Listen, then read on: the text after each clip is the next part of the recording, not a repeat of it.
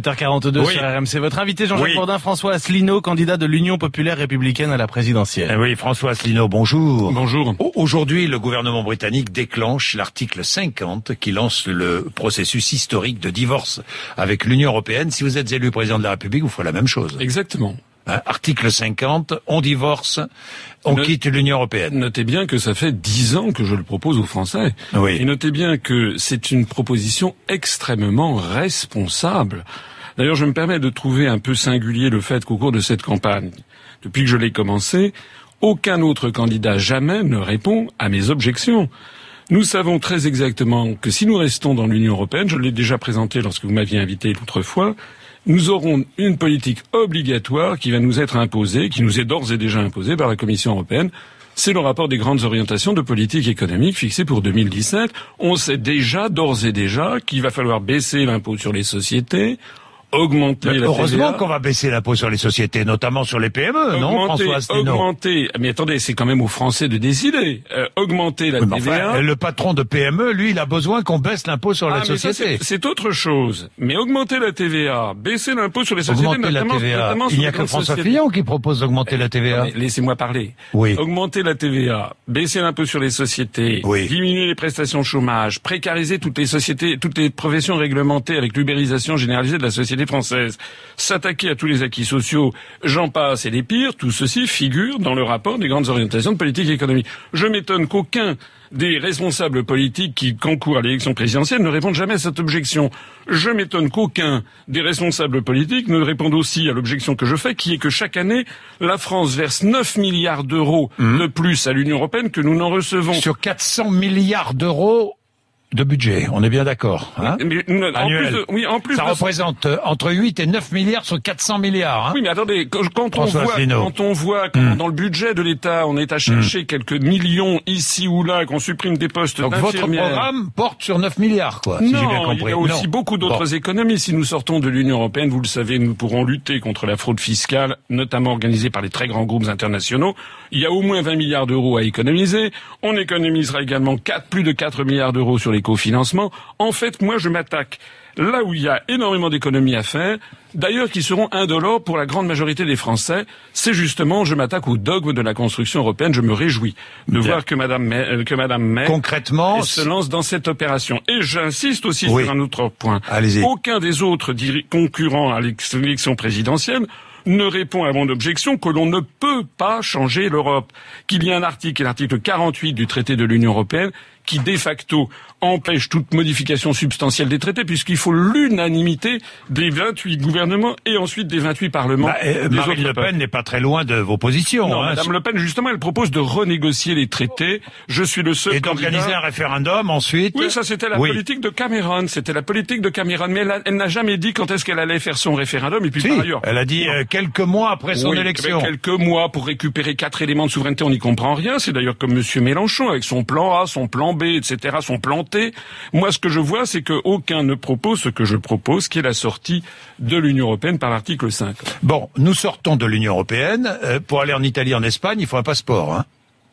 Non, mais ça, ça Si vous rien êtes à au voir. pouvoir. Non, Non, non, mais non, non, je vous pose la question, Non, ça, ça n'a rien. C'est du concret. Non, mais c'est Oui ou non concret. Non, ça, c'est les accords de bois. Je n'ai pas proposé de sortir des accords de Schengen. C'est autre Ah. chose. C'est autre Oui, chose. vous, si vous quittez l'Union européenne, peut-être que nos partenaires européens vous sortiront de Schengen. Mais et nous sortirons de, de, Schengen. de faire peur aux Français. Il ne s'agit pas de ça. faire Non. peur, il s'agit de- Vous savez quoi? Je vais vous dire quelque chose Alors, qui est très important. Allez-y. Depuis qu'on s'est vu, il y a eu quelque chose, un événement politique majeur dont les médias ne se sont pas beaucoup fait d'ailleurs l'écho. C'est les dix ans du mouvement politique que j'ai créé. Nous avons eu 6500 personnes, un véritable nombre, 6500 personnes qui se sont réunies porte de la Villette à Paris.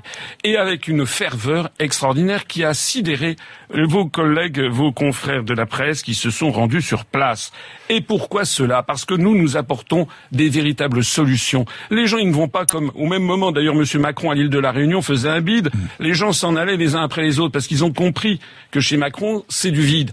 Moi, il y a dedans des véritables propositions qui répondent à un besoin fondamental. Bah, je les ai les propositions sous les yeux, quelques-unes, hein, pas toutes euh, toutes vos propositions, mais euh, sur le plan institutionnel, réduction du nombre de députés de 577 à 500, de sénateurs, du nombre de, de sénateurs de 348 à 101, un par département, voilà. on est d'accord. Nationalisation totale ou partielle d'EDF, Enedis, Orange et toutes les sociétés d'autoroutes.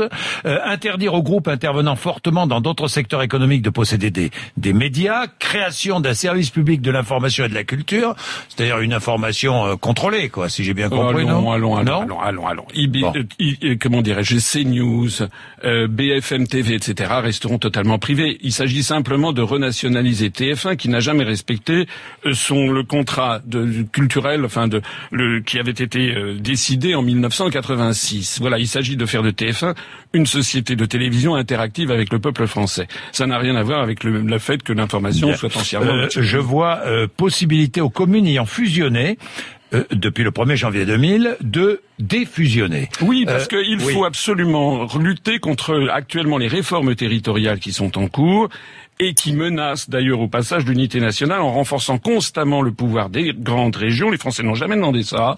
Et on fusionne de force des communes avec comme effet des effets totalement contre-productifs. Ça coûtera beaucoup plus cher et ça sera beaucoup Vous moins démocratique. les communes, les départements, les régions Non, les régions, on les supprime. Enfin, on les régions. non, on les transforme en établissements publics régionaux comme c'était du temps de Georges Pompidou, ce qui permet d'ailleurs au passage d'économiser 1757 postes de conseillers régionaux et de supprimer tout ce qui va avec 4,4 milliards d'euros d'économies. Nous, on fait des économies sur millefeuille administratif. Hein. Bien. Mais si, euh, mais... Qu'est-ce qui vous différencie de Jacques Cheminade? Parce que certains font le parallèle. Ah bah écoutez, euh, ils ont qu'à aller voir Monsieur Cheminade, lui il est pour une autre Europe comme tout le monde. Je suis le seul à proposer de sortir de l'Union européenne. Ce qui me différencie aussi de Monsieur Cheminade, de Monsieur Poutou, de Madame Artaud, de Monsieur Lassalle et, et autres, c'est que je reviens sur ce que je disais tout à l'heure.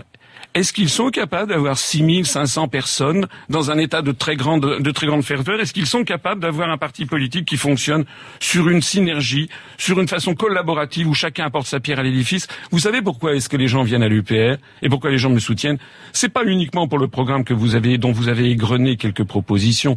C'est parce qu'on répond à un besoin. On leur apporte les véritables solutions. Il faut que la France récupère son pouvoir. D'ailleurs, les Français, vous savez, ils en ont assez de tout ce qu'ils voient. Si vous croyez, par exemple, que cette nouvelle pantalonnade, Macron, Valls, etc., ça réjouit les Français La réponse est non. Les Français, ils vont balayer tout ça. Vous allez avoir des surprises fantastiques. Je vais faire une grosse surprise, dites-vous. C'est oui. ce que vous avez dit hier soir sur France 2. Mais vous ça allez veut dire voir. quoi, grosse surprise Mais ça vous allez je voir. serai au second tour. Vous je serai écoutez. devant euh, euh, Marine Le Pen, devant François Fillon, eh bien, devant euh, Emmanuel regardez, Macron. Regardez ce qui s'est passé en 2016 au Royaume-Uni, Hmm. avec le Brexit, ou aux États-Unis avec l'élection de Trump. Regardez ce qui s'est passé. Allez voir non pas les sondages qu'on nous donne comme ça, qui sont fondés sur 800 personnes, on ne sait pas d'où ça sort. Allez voir les sondages qui sont en ligne sur Internet, vous allez être surpris de voir à quel point je fais des scores tout à fait impressionnants. Et là, ce sont sur des dizaines et des dizaines et des dizaines de milliers d'internautes. Il y a une très grande soif de renouvellement complet de la, de la classe politique française chez les Français qui en ont marre. Merci François Asselineau d'être venu. Je rappelle que vous serez avec moi, comme tous les candidats, sur le même temps d'antenne, une heure, RMC, BFM TV. J'ai appelé, appelé ça entretien d'embauche parce que ce sont les Français qui vont embaucher le euh, président ou la présidente de la République. Donc à partir, les 11 candidats passeront à tour de rôle, à tour de rôle pendant une heure.